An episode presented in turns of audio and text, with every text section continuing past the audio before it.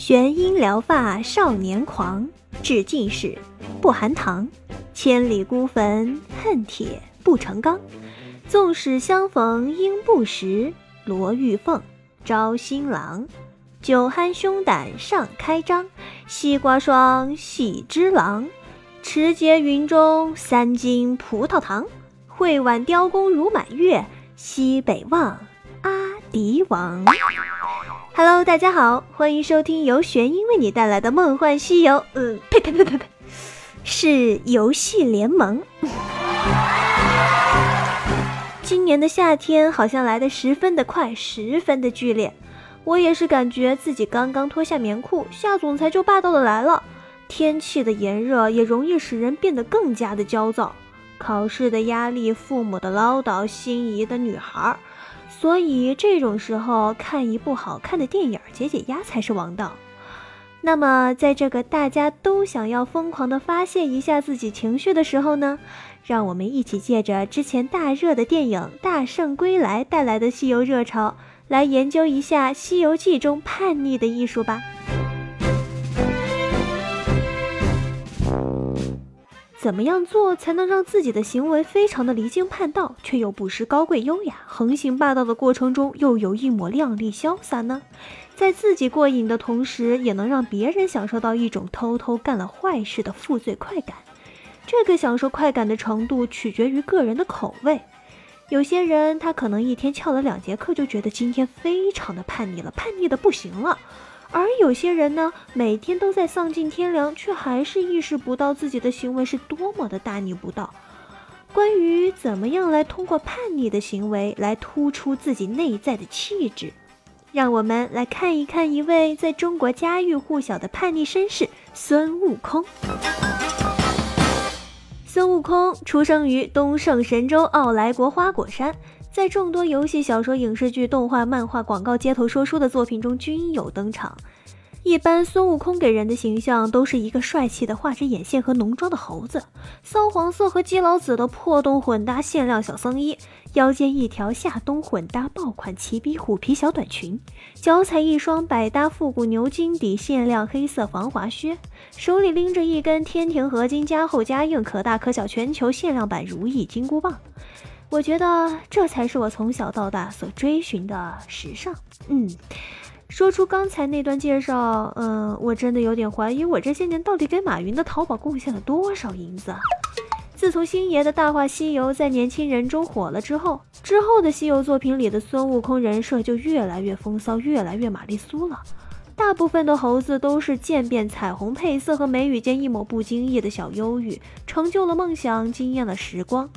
反而最该彩虹配色并且玩忧郁的唐僧长相，却越来越呆，脸也越来越方，怎么看都像是三 D 版的葫芦娃，嗯，而且还是大娃。但此人无论是在真实历史还是吴承恩的小说中，都应该是个标准的美男子。听说连唐太宗李世民都是他的粉丝呢。所以现在有些人物设计啊，咱们的导演和编剧们还是不要瞎搞为好。我们呢，今天主要来聊一聊孙悟空。孙悟空在《西游记》中是贯穿了始终的第一主角，从出生开始就有主角光环加身。一般的猴子好歹也是凡胎肉体，人家一出生就是石头里蹦出来的，无牵无挂，天地为家。就这么一位准儿，你把他打得再惨，也别想听到他向你讨饶什么“我上有八十老母，下有吃奶的娃娃”之类的标准懦夫言论。而且开篇没多久就拜在菩提祖师门下学艺，得名孙悟空，学得地煞七十二变、筋斗云等高超的法术，到这个地步了，一般人也打不过他了。学艺之后的悟空更是人气大涨。东海龙王成了他的粉丝，送了一根定海神针；牛魔王成了他的粉丝，千里迢迢跑来和他结拜异姓兄弟；太白金星也成了他的粉丝，顶住自己领导玉皇大帝的巨大压力，非要把他拉进天庭这么高级的政府部门，提前退休享受人生啊！估计按这小说的节奏，李世民迟早也会成为他的粉丝。唐太宗的感人行径告诉我们。只有互粉，我们才有人气；只有互粉，我们才没有压力。不过还是老有人笑孙悟空是超级大屌丝，把七仙女定住了，不办了，他们却去偷桃。其实，嗯，道理也很简单，物种不同啊，亲。我来举个例子好了，比如说你去偷桃，把看门的狗拴住了，你说你是把狗办了，还是去偷桃啊？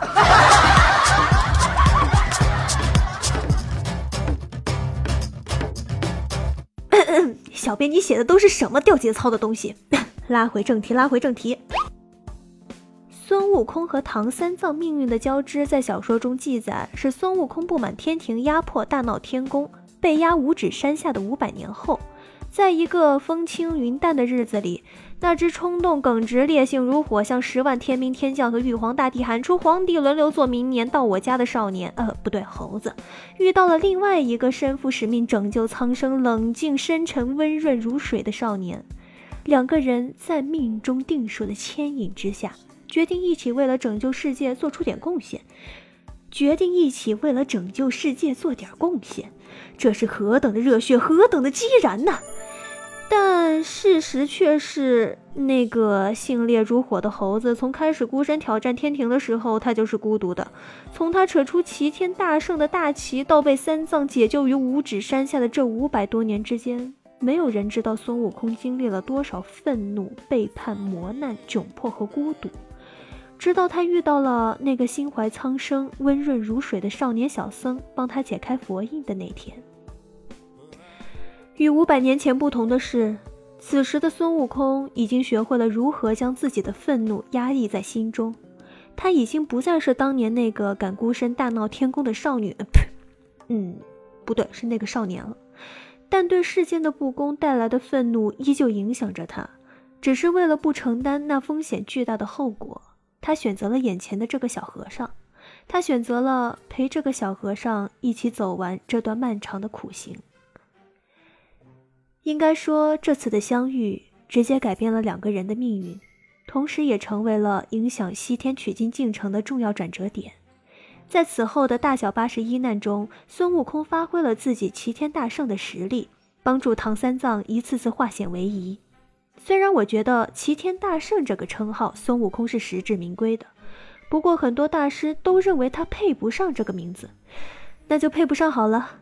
我这个人号称文坛常青树，正见洪金宝，突出就是一个灵活，岂止是墙头草，简直就是风滚草，三百六十度自由旋转无死角。只要你够屌，别说有风吹，没有风我也能跪着往你那儿跑。我觉得人类之所以从猴子那里退化到没有尾巴，就是因为怕我这种人甩着尾巴到处摇。虽然取经路上孙悟空的战斗力以及其职能存在争议。但毫无疑问的是，孙悟空的出现让三藏法师整个取经路上得到了很多便利，不仅吸引了猪八戒、沙和尚和白龙马这三个风滚草，并且在一路之上结识了很多道佛两界的高级领导干部。其实说到沙和尚这个人物本身，并没有什么吸引我的点了，但是他的挑子里装的是什么，却十分吸引我。首先，不可能是衣服，因为他们从来就没有换过衣服。也不可能是食物，因为他们吃饭从来都是靠化缘采野果。当然，更不可能是经书了，因为他们还在取经的路上呢。嗯，其实仔细观察，不难发现，唐僧经历九九八十一难，行程十万八千里，风吹日晒，脸竟然没有晒黑，可见沙和尚的挑子里是护肤品。于是也能解释一下为什么一路上女妖精数量那么多了。抢唐僧？哎，不对呀，别逗了，都是来抢化妆品的。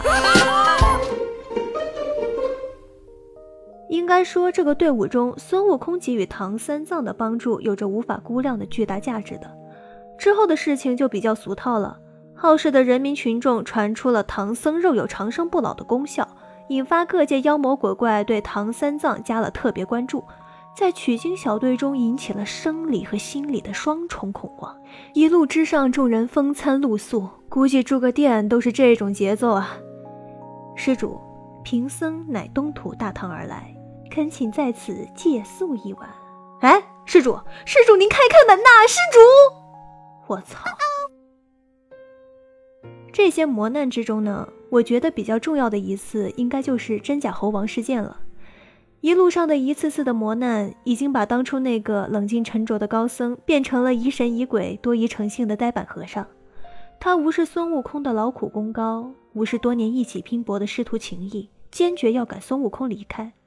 而在是否继续保护唐僧的问题上，与其说这是正义和邪恶的抉择，不如说是孙悟空在尘世和花果山之间的抉择，在师徒和自我之间的选择，在理性和感性之间的选择，在这个一念成佛、一念成魔的拐点，最后他选择了前者。之后的故事略显俗套，当初那个性烈如火的少年猴子，也因为自己一次次的妥协，慢慢变得犹豫，变得迷惑，甚至慢慢迷失了愤怒的方向。就这样，师徒两人微妙的关系一直持续到他们共同在西天见到如来的那一刻。完成了取经的任务，唐三藏结束了身上厚重的使命后，再次变回了那个温润如水的少年。而完成了对朋友的使命和承诺之后的孙悟空，他当时的心态又是如何的辗转反侧、百转千回呢？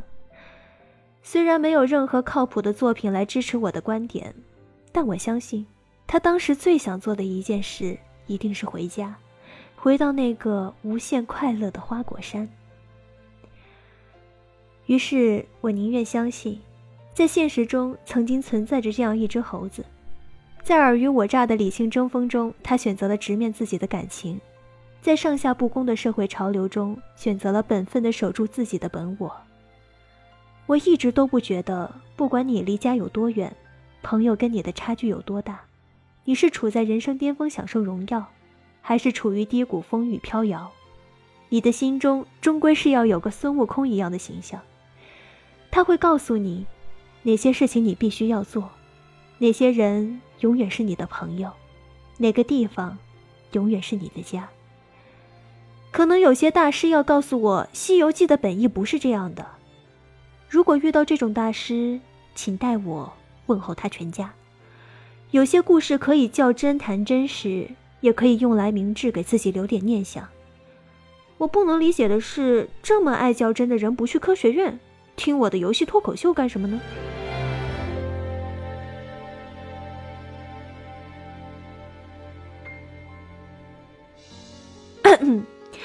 如果各位听众老爷质疑我的脑洞，那你们一定还没有玩过《梦幻西游》，因为这个游戏的剧情绝对比我上面讲的还要扯。